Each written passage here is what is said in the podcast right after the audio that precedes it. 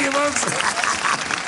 and now we're gonna jump a good old good one for you called When You're Smiling. Desde Louis Armstrong Love is a burning thing. hasta Johnny Cash. Desde Elvis Presley while tearing off again. hasta Marilyn Monroe. Ay, ay, ay. Desde Antonio Mairena Ya se ocultó la luz. hasta Imperio Argentina. Los años 50. La edad dorada del vinilo. Music Ages. Las edades de la música. Todos los domingos de 10 a 11 de la noche en Radio Gladys Palmera. Cuando la música sonaba a 45 revoluciones por minuto. Music Ages. Las edades de la música.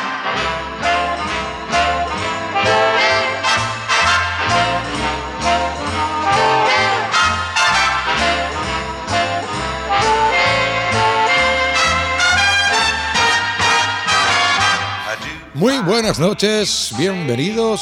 Comienza una semana más nuestro Mu- Music Ages, Music Ages, que no me salía hoy la palabra, las edades de la música. Hoy eh, vamos a dedicarlo, mm, vamos a hacer una, una parcela importante dedicada a lo que era un tipo de música muy peculiar y muy especial en aquellos años 50. Sobre todo cuando hablábamos de las grandes orquestas. Fue el gran año, vamos, los grandes años de las orquestas. Cosa que luego pues empezó a ir eh, menguando lo que era eh, la tradición de las orquestas, sobre todo por un motivo. No es porque la música dejase de sonar, sino porque era carísimo mantener una orquesta con tantos músicos, ir de gira. Estamos hablando de orquestas que superaban casi todas ellas los 20 músicos. Y fíjense ustedes, si ya es caro, pues llevar un grupo de 5, 6 o 7 músicos de gira, pues imagínense 40 o 50 personas, ¿no? Que era lo que llevaban por aquel entonces esas grandes bandas. Nombres importantes dentro del mundo de las big bands, pues muchísimos, o big bands o grandes orquestas. La verdad es que había muchos. Hoy vamos a centrarnos en, en tres. Eh, un francés y dos latinos. Eh, otro día haremos eh, un recorrido por otras grandes orquestas. Lo que pasa es que si hablamos de grandes orquestas de aquellos años, todo el mundo se fija y se acuerda de Glenn Miller. Bueno, pues no hablaremos hoy de Glenn Miller, sino que será de otras, y sobre todo de un músico francés, que luego hablaremos de él, que es Eddie Barclay, que fue sin lugar a dudas una de las personas más influyentes en la historia de la música de todos los tiempos.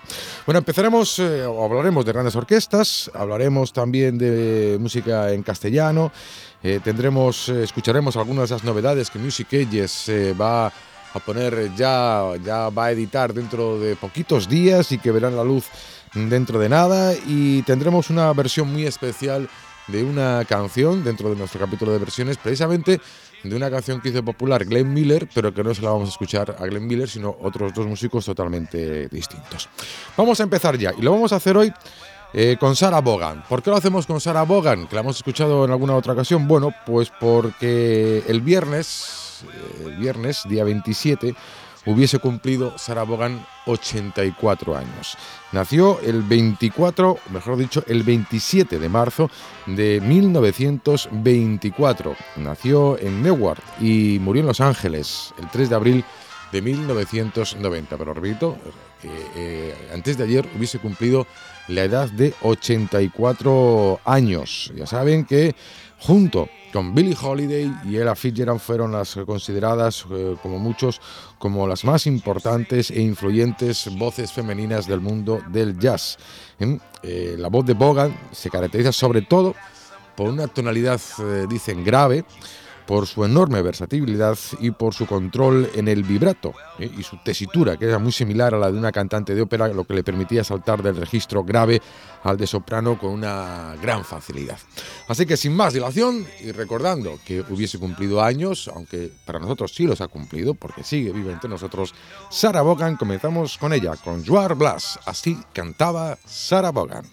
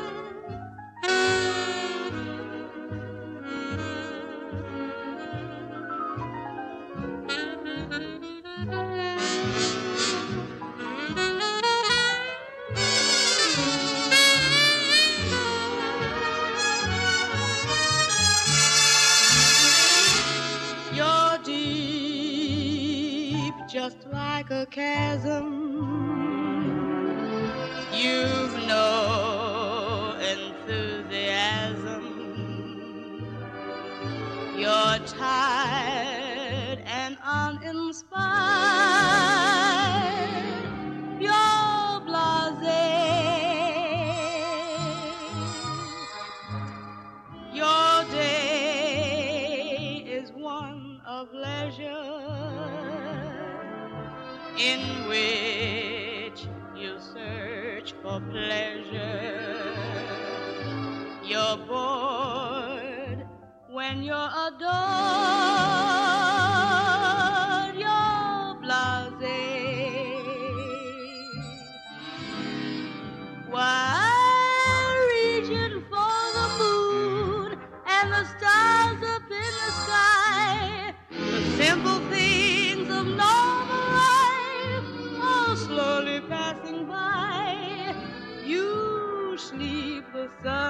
Shining. You wake, it's time for dining. There's nothing new for you to do.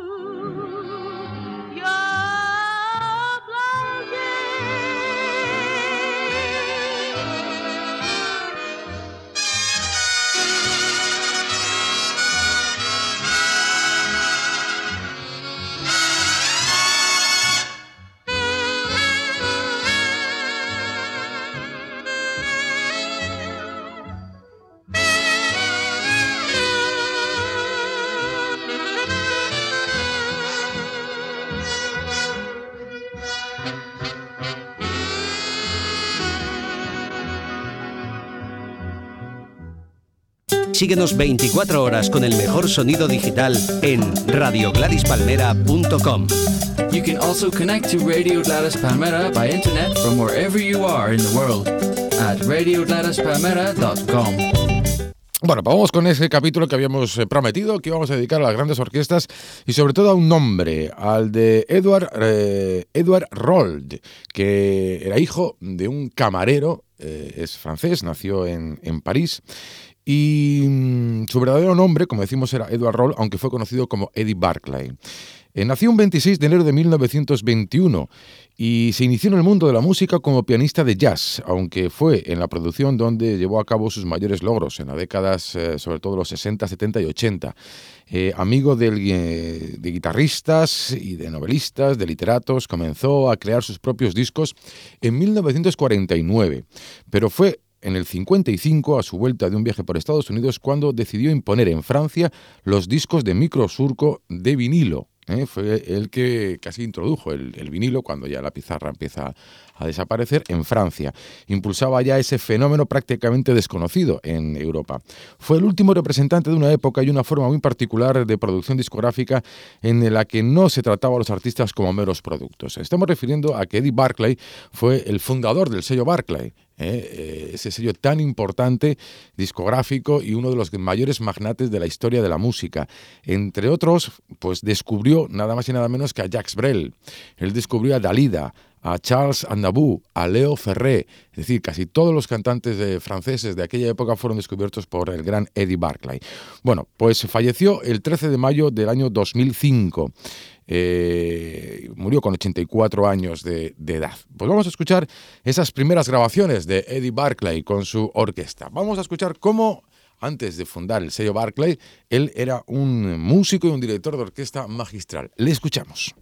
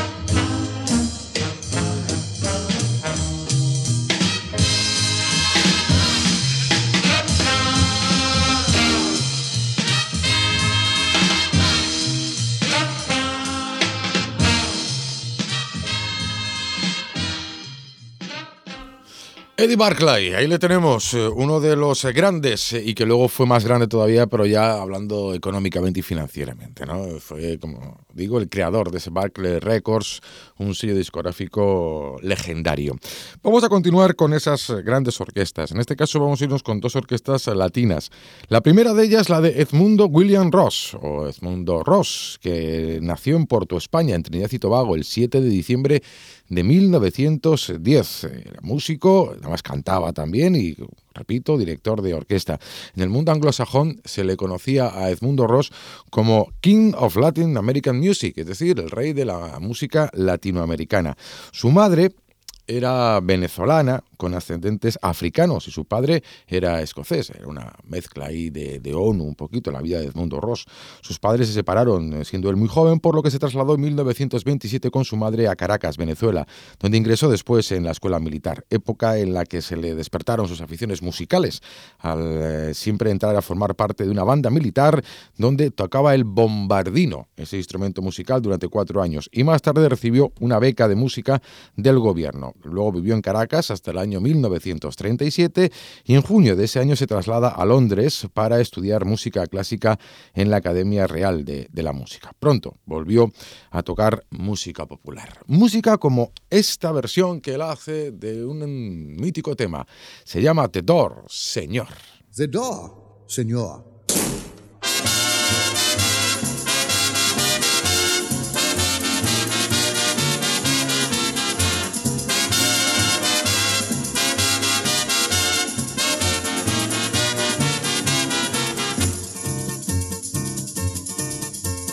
Manuelo was a very handsome fellow, but he was how you say very vain.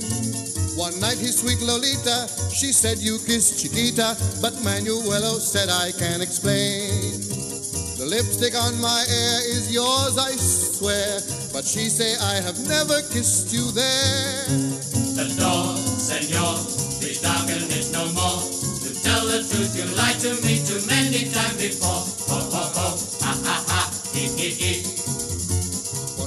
years a girl I know is married to Pedro who has never worked a day.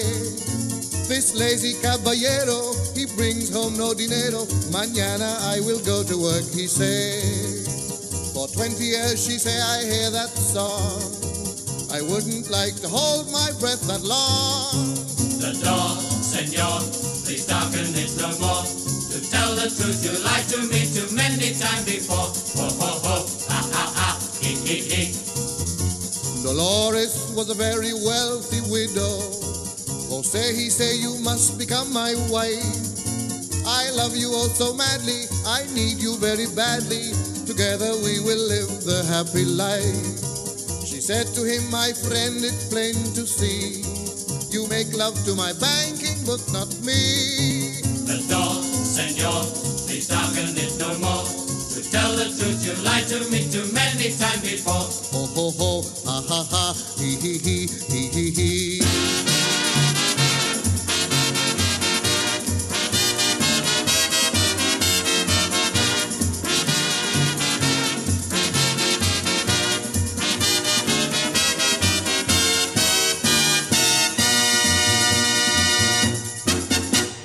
La música de Edmundo Ross, con ese The Door Señor, que mm, perfectamente podríamos haber dicho que lo hubiese presentado él, ¿eh? porque así empezaba la canción.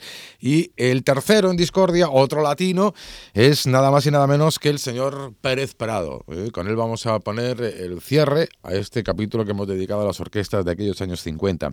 Existen varias versiones de la fecha de su nacimiento, la de Pérez Prado, aunque dicen que la más adecuada puede ser la del 11 de diciembre de 1916. Él nació en Matanzas, en Cuba, en la misma Matanzas que fue cuna, por ejemplo, de músicos tan importantes como Miguel Failde, el creador de la música del danzón.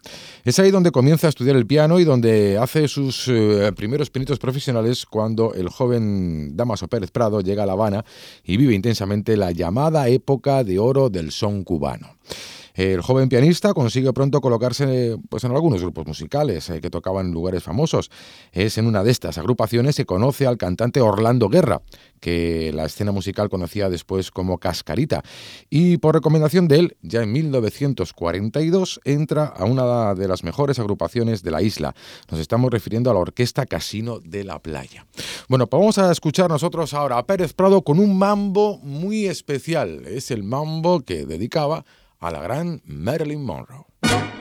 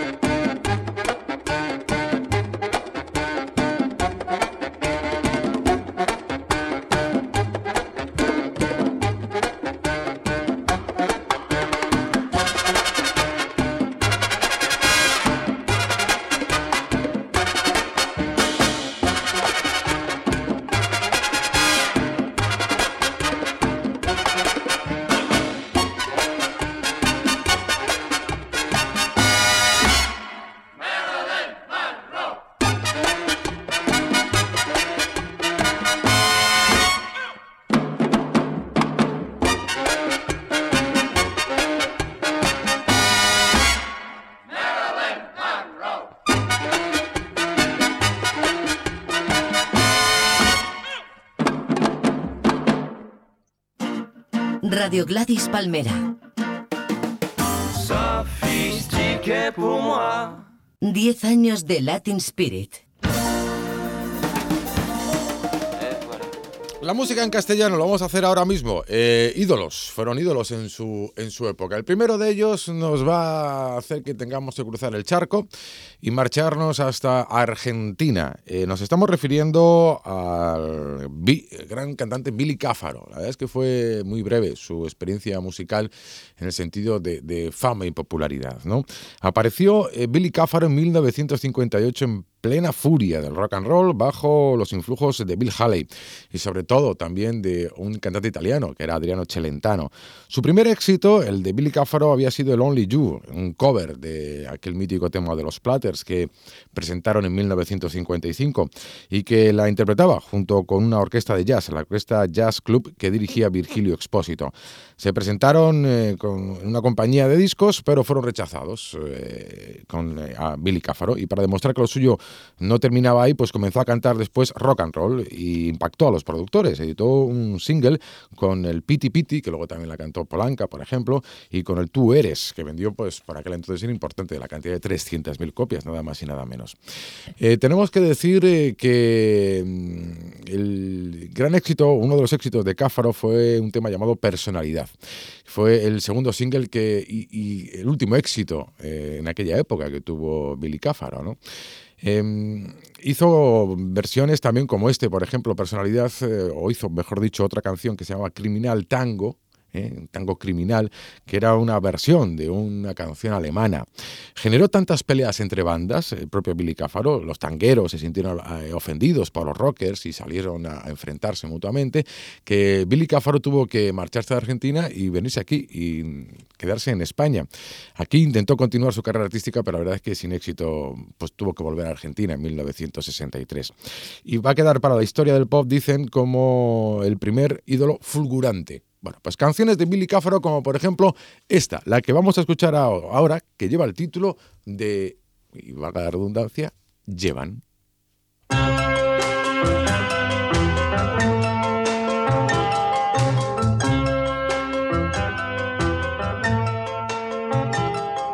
Llevan las aguas, llevan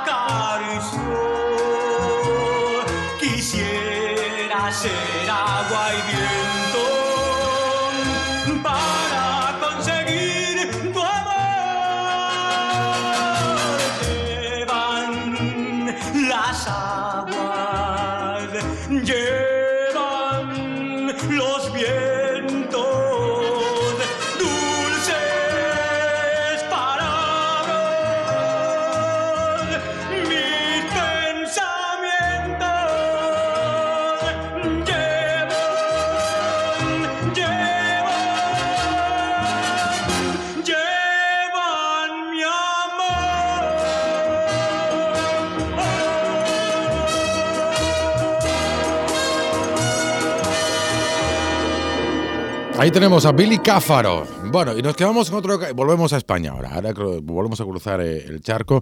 Y nos quedamos con la gran voz de José Guardiola. Eh, hace poco hemos tenido ocasión de verle en televisión española, eh, en un programa que recuerda aquellas épocas, ¿no? aquellas décadas. Y interpretó en aquella, parece que fue esta semana, cuando interpretó con alguien aquella canción del Di Papá, que cantaba con su hija Rosa Mari. En la próxima semana vamos a traer ese Di Papá. Eh, que la canción tiene, tiene miga, tiene tela, ¿no? Cuando la cantan él y, su hija Rosa Mari. Pero hoy nos vamos a quedar con eh, lo que era su fuerte. Su fuerte porque él fue famoso con aquel, por hacer aquellas versiones de grandes éxitos norteamericanos, que como por ejemplo el 16 toneladas, ¿no? El 16 Tones, que Ernie Ford fue el que la sacó, pero que luego fue popularizada por los Platters, por ejemplo, o esta versión que él hizo de otro mítico tema que versionó muchísima gente. Bueno, esta es la versión que vamos a escuchar ahora del famoso Máquina Baja, pero con la voz del gran croner español, José Guardiola. Desde Texas a Montana, desde Kansas a Oregón, cruza Maki, Maki en la baja, con el aire de un ciclón y su camino solitario guían siempre luna y sol. Es su amigo, su caballo, la llanura es su mansión. Un revólver lleva al cinto, cuelga un rifle de su arzón y a la espalda con donaire lleva Maki su acordeón ranchos donde donde pasa deja un rastro de temor. Y son muchas las rancheras que suspiran Maki por su amor. Caminante del desierto los poblados siempre huyó fama de hombre malo, pero es noble por su valor. Y malas lenguas propagaron que era un paria, María Bravucón, pero Magui en la baja no hizo caso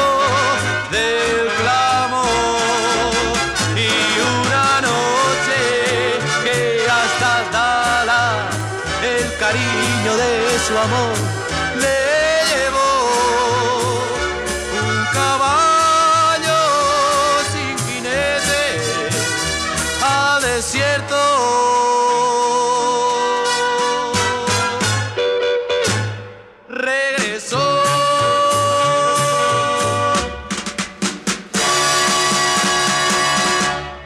Gili Cáfaro y José Guardiola son los que han completado esta parcela que hemos dedicado al pop, por llamar los primeros inicios del, del, pop en castellano. Y ahora vamos con nuestras biografías. Un giro radical, porque vamos a hablar de flamenco. Eh, en España el flamenco era lo que más estilaba. La verdad es que salieron grandes cantadores de flamenco y nos vamos a quedar hoy con una de las grandes reinas. Una de las tres niñas eh, famosas está, por ejemplo, la niña de Antequera. Está la niña de los peines, anterior a todas ellas sobre todo. Pero hoy nos vamos a quedar con unos datos biográficos de la niña de la Puebla. En Radio Gladys Palmera también nos interesa lo que tú piensas. Deja tus opiniones, comentarios y sugerencias en el libro de visitas de radiogladyspalmera.com. Radiogladyspalmera.com En Music Ages, biografías. Vamos a situar el comienzo de nuestra historia en 1909. El protagonismo lo tenía eh, una enfermedad, era el tifus. Se conoció como una enfermedad implacable que atacaba principalmente a personas que vivían en condiciones de hacinamiento y precariedad. Sin embargo, el porqué de la relación entre la miseria y el tifus era un misterio, hasta que ese año el bacteriólogo francés Charles Jules Henri Nicole identifica al piojo transmisor de la enfermedad.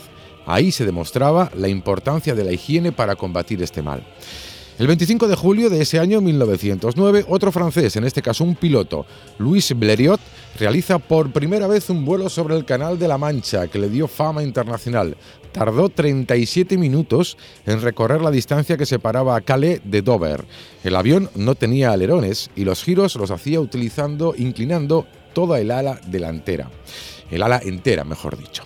Por cierto, que una joven, una ingenua, llamada Gladys Mary Smith, era contratada para hacer una película, había nacido en 1909 la que llamaron novia de América, es decir, Mary Pickford. Bueno, pues con estos datos hemos situado el nacimiento, el 28 de julio, en Puebla de Cazalla, en Sevilla, de una niña llamada Dolores Jiménez Alcántara. Había nacido para el mundo la niña de la Puebla.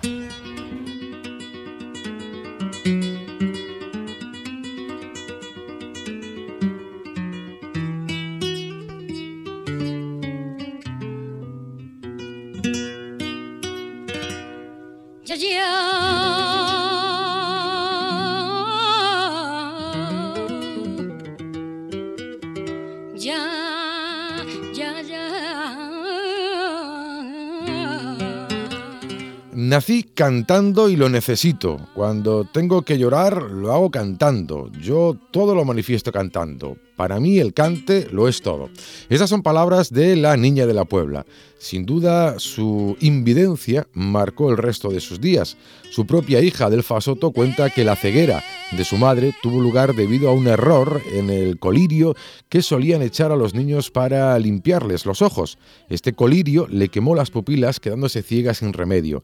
A pesar de todo, ser ciega no le impidió cumplir su sueño, el de ser artista. Su apodo artístico se debe, como es lógico, al lugar de nacimiento, Puebla de Cazalla, y en su casa hay una placa en la que se puede leer Aquí nació la hija de Casamía, lo que nubló tus ojos iluminó a Andalucía. El mote de Casamía era el de su padre, peluquero, que siempre contestaba a casa mía. Su padre fue el que le escribía casi todas las letras. Había heredado su afición a cantar de su madre, natural de Morón de la Frontera, en Sevilla. Se quedó ciega, como decimos, a los pocos días de nacer por culpa de una infección. Sus padres se trasladaron a Sevilla para curarla, pero fue inútil todos sus intentos de curación. Tuvo un ascenso vertiginoso en los comienzos de su carrera, debido principalmente a su creación de una versión de los campanilleros más liviana de la que había hecho no mucho antes el gran Manuel Torre. El tema llegó con facilidad a un gran número de aficionados que llenaban las plazas de toros y los teatros para ver aquellas trupes de variedades propias de la época. Desde muy pequeña se refugió en el cante, pese a la oposición de su padre impulsada por el niño de Marchena. Vivió de niña en Madrid y después en Morón de la Frontera, donde actuó por primera vez en público, ganando seguidamente dos concursos de cante, uno en Marchena y otro en Osuna. Debutó en Sevilla en el Salón Olimpia en 1931 y al año siguiente lo hizo en Madrid en el Cine Variedades, actuando también en el Salón Olimpia madrileño. Contrajo matrimonio con Luquitas de Marchena y fue madre de tres hijos, entre ellos Pepe y Adelfa Soto, que siguieron la tradición artística. Entre sus primeras grabaciones discográficas figura su versión de Los Campanilleros, como decíamos, que le proporcionó una popularidad verdaderamente inusitada, por lo que en algunos pueblos y ciudades a donde iba a cantar la recibían con bandas de música. Su debut en los teatros madrileños, como decimos, también fueron en el Teatro Fuencarral, junto al Carbonerillo y el Curruco de Algeciras. Ya en 1932. Nosotros vamos a adelantarnos en el tiempo un añito más y nos vamos hasta 1933.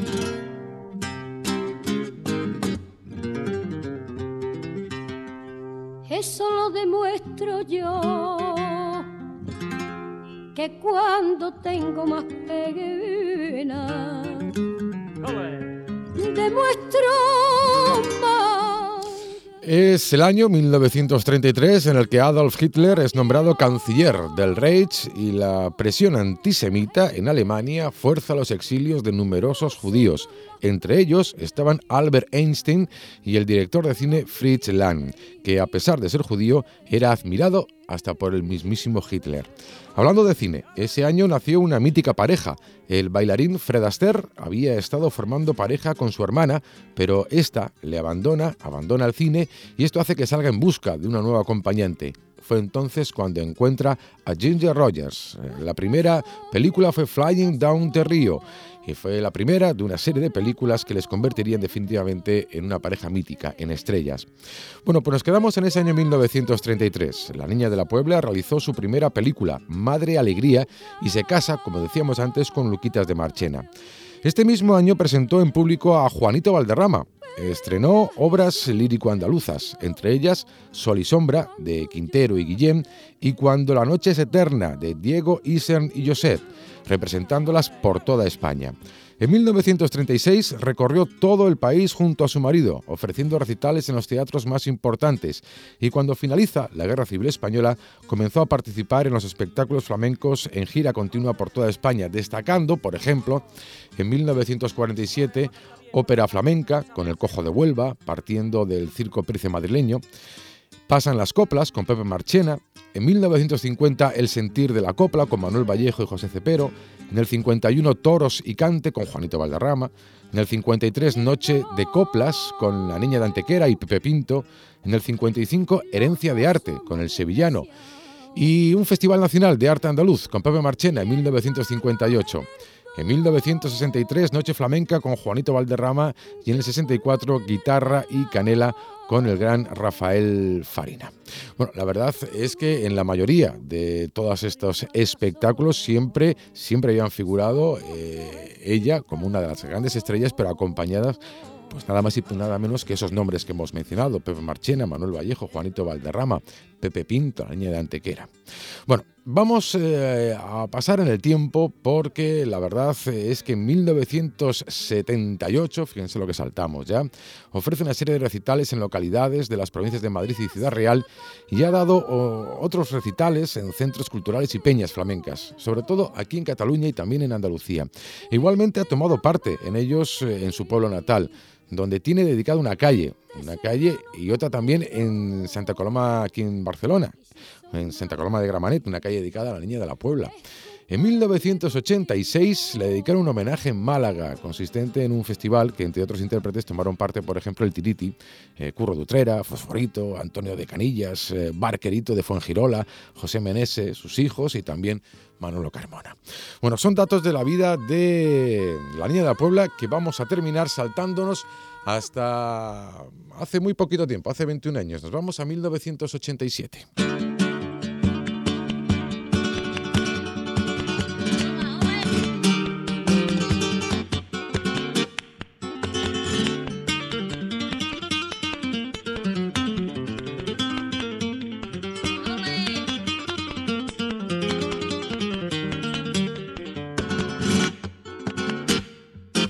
Bueno, pues es en 1987, cuando los presidentes Ronald Reagan y Mikhail Gorbachev bajan las armas y en España tiene lugar el mayor atentado terrorista de la banda ETA aquí en Barcelona, Hipercor. 15 fallecidos y 35 heridos. Ese año también tiene lugar una de las últimas actuaciones eh, en el Teatro Alcalá Palace de Madrid en 1987 por parte, en este caso, de la Nieda Puebla, dentro de los festivales de la cumbre flamenca, acompañada a la guitarra por Félix de Utrera. Se retiró, pero reapareció en los escenarios en 1995 y ya no los dejó hasta su muerte. Le sorprendió cuatro años después. Su último espectáculo tuvo que terminarlo antes de tiempo por encontrarse mal. Una semana después de su fallecimiento iba a recibir la medalla de oro al mérito de las bellas artes. Uno de sus hijos manifestó cuál era el mayor deseo de su madre, ser recordada por la colombiana Serranía del Brasil, que cantaba junto a su marido, el también cantador, repito, Luquitas de Marchena.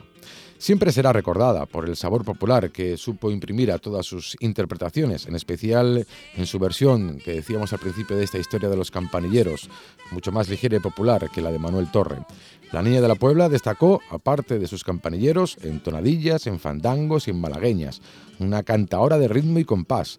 Y en sus discos hay cantes por soleá, por seguirillas, por malagueñas, villancicos, eh, tarantas, granaínas ha formado parte de las más importantes compañías de espectáculos flamencos. Murió en un escenario cantando, nada más y nada menos que por Soleá en la Peña Flamenca de Huelva el 12 de junio de 1999. Falleció, repito, ese 12 de junio, falleció dos días después, el 14 de junio, a causa de una hemorragia cerebral. Vamos a terminar este recorrido por la vida de la Niña de la Puebla haciendo referencia a un artículo publicado en el diario El País en el 89, escrito por Alfredo Arrebola. Decía así, la Niña de la Puebla, mm, hoy hay que cantar mejor que entonces, que cuando yo empezaba. Hoy hay que cantar mejor, porque hay muchos medios de comunicación, mucha promoción, está más enteradilla la gente joven, porque se canta más eh, el cante hondo. En aquel entonces salían cantando un fandango muy largo y muy malamente, decía porque había algunos que de verdad eran muy malos. Esto lo decía la niña de la Puebla, ¿eh? Y no exigía tanto el público como lo, como lo que exige hoy. Hoy el público exige mucho más y es por eso. Se ha empezado a meterle mano al cante bueno. Entonces a la gente no le podías cantar soleares, grillas, tarantas y todo eso. El público no lo aguantaba y hoy le gusta. Entonces no había necesidad de cantar tan bien como la necesidad que hay que cantar hoy. Esas son palabras de la propia niña de, La Puebla, que salieron publicadas, repito, en ese artículo del diario El País en 1989. Su pueblo natal, la Puebla de Cazalla, le ha dedicado una calle, como también lo ha hecho, repito, Santa Coloma de Gramanet en Barcelona, con una regia figura de arte flamenco, Dolores Jiménez Alcántara, de nombre artístico Niña de la Puebla. Asimismo, el Ayuntamiento de Málaga, a petición de la Asociación de Vecinos de Pedregalejo, dedicó una calle a la genial y universal cantaora sevillana. Muchos reconocimientos ha tenido la Niña de la Puebla después de su muerte, pero sin lugar a dudas, nosotros, más que calles y monumentos, nos quedamos con su voz, una, sin lugar a dudas, de las más grandes de la historia del flamenco. Farruca y la debió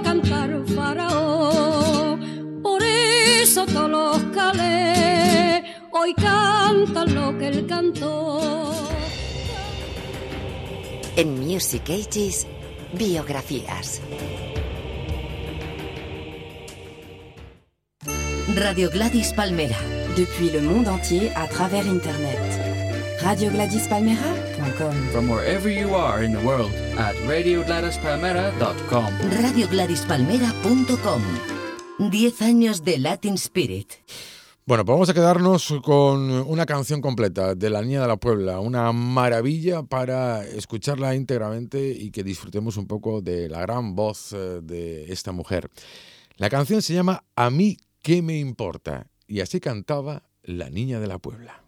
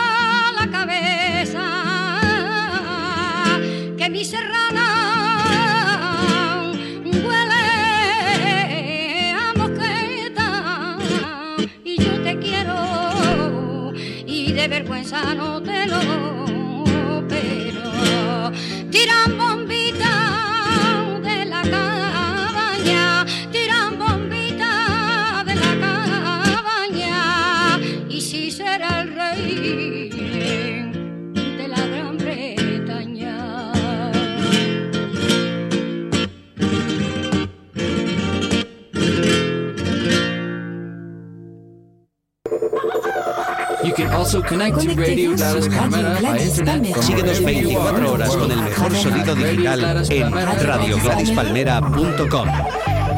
Estamos ya en la recta final de nuestro programa y vamos eh, a escuchar una de esas novedades eh, que Music Ages eh, va a publicar pues dentro de ya muy poquito tiempo. De- en una semanita verá la luz, por ejemplo, un nuevo disco, en este caso dedicado a los Everly Brothers, a los gran Everly Brothers. Y vamos a escucharles con canciones como esta, The Little Girls of Mine.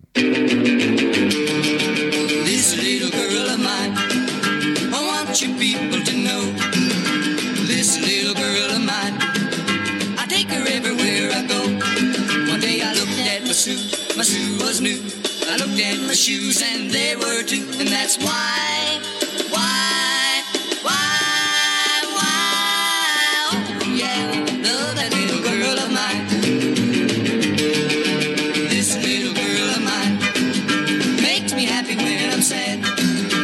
This little girl of mine loves me even when I'm bad. She knows how to love me right down to a T. If she does any wrong, you know she keeps it from me, and that's why,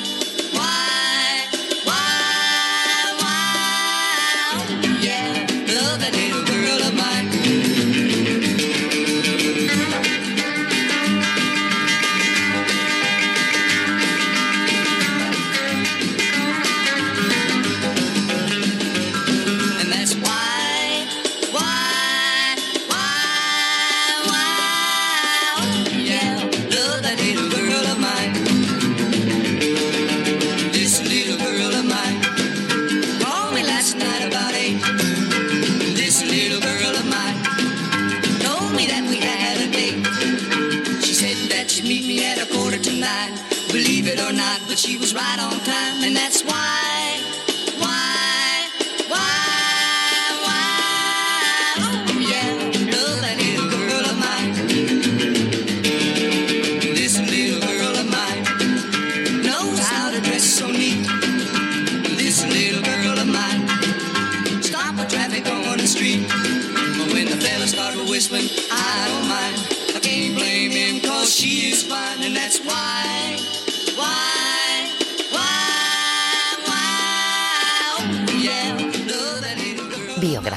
Versiones y sobre todo, música.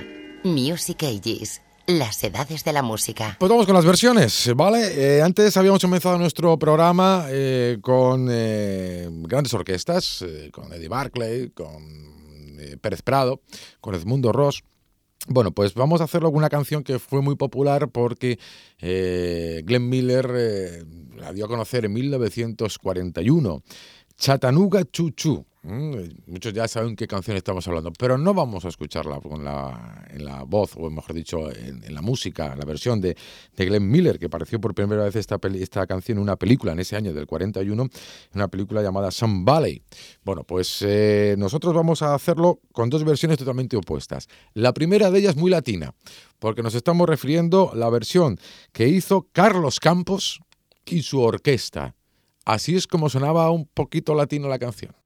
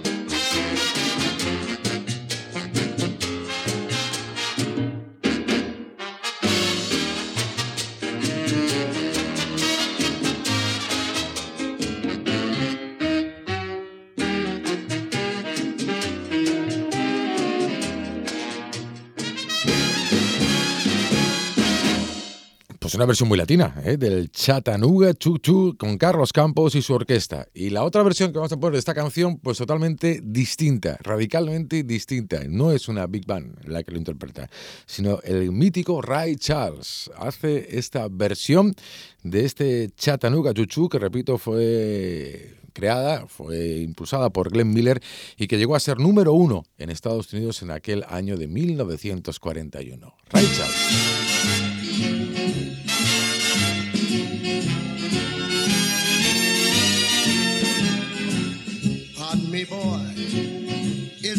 Chattanooga Choo Choo on track 29? Boy, you can give me a shine. I can afford to board the Chattanooga Choo Choo. You see, I've got my fare and just a trifle to spare. You Pennsylvania station by quarter to four. Read a magazine and then you're in Baltimore.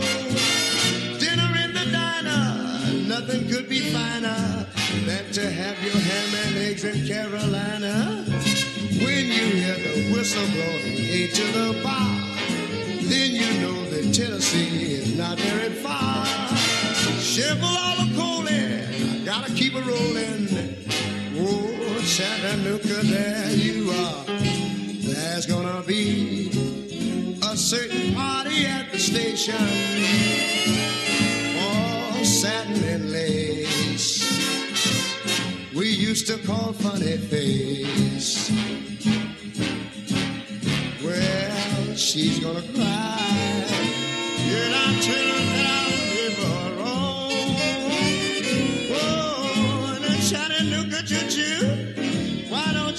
choo-choo me home?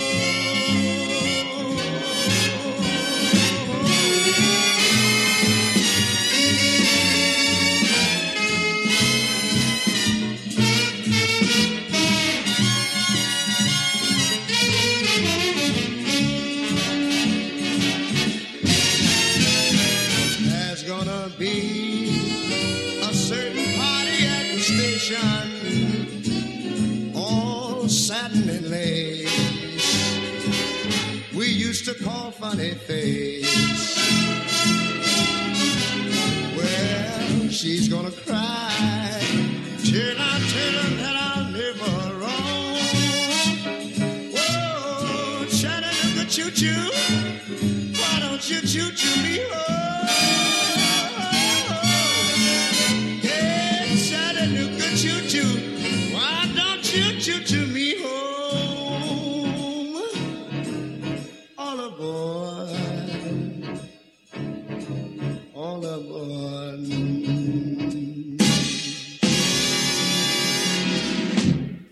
Pues dos estilos completamente diferentes, ¿eh? de ese Chattanooga Chuchu con Carlos Campos y su orquesta, una versión más latina, y la voz, en este caso, del mítico Ray Charles.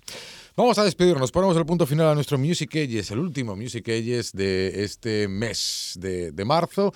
Ya entraremos de lleno en el mes de abril, el mes de la Semana Santa y el mes de ya de las lluvias, ¿no? Que suele decirse que es el mes de abril, en abril aguas mil. Y ya que hablamos de las lluvias y del campo y la primavera, bueno, pues vamos a terminar con una canción que se llama Viva la Compañía, ¿eh? Viva la, cam- la Campiña, por llamarlo de alguna manera, que es eh, una versión, una canción interpretada por un grupo norteamericano, un grupo de folk norteamericano que nació en Seattle, este grupo, en 1957, repito, y son The Brothers Fur, ¿eh? los eh, cuatro hermanos. Con ellos eh, decimos adiós, con ellos decimos que volveremos la próxima semana con más música de aquellos míticos años eh, de la década de los 50 del pasado siglo XX, finales de los 40, 50 y primeras canciones, primeras grabaciones de los 60, cuando nacía aquel formato de los 45 revoluciones por minuto. Con The Brothers Furs nos vamos, que sean ustedes felices y que pasen una buena semana. Let every good fellow now fill up his glass. Viva la company. We'll drink to each other while memories pass. Viva la company. Viva la, viva la, viva l'amor, viva la, viva la, viva l'amor, viva l'amor, viva l'amor, viva la company. Viva la, viva la, viva l'amor, viva la, viva la, viva l'amor, viva l'amor, viva l'amor, viva la company. We're all together for only a while. Viva la company. Sharing a laugh, a joke and a smile. Viva la company. Viva la, viva la, viva l'amor, viva la, viva la, viva l'amor, viva l'amor, viva l'amor, viva la company. Viva la, viva la, viva l'amor, viva la, viva la, viva l'amor, viva la, viva la, viva la, viva la, la company. It's time to leave and to say goodbye. Viva la company. You'll find a tear in every eye. Viva la company. Viva la, viva la, viva l'amor. Viva la, viva la, viva l'amor. Viva l'amor,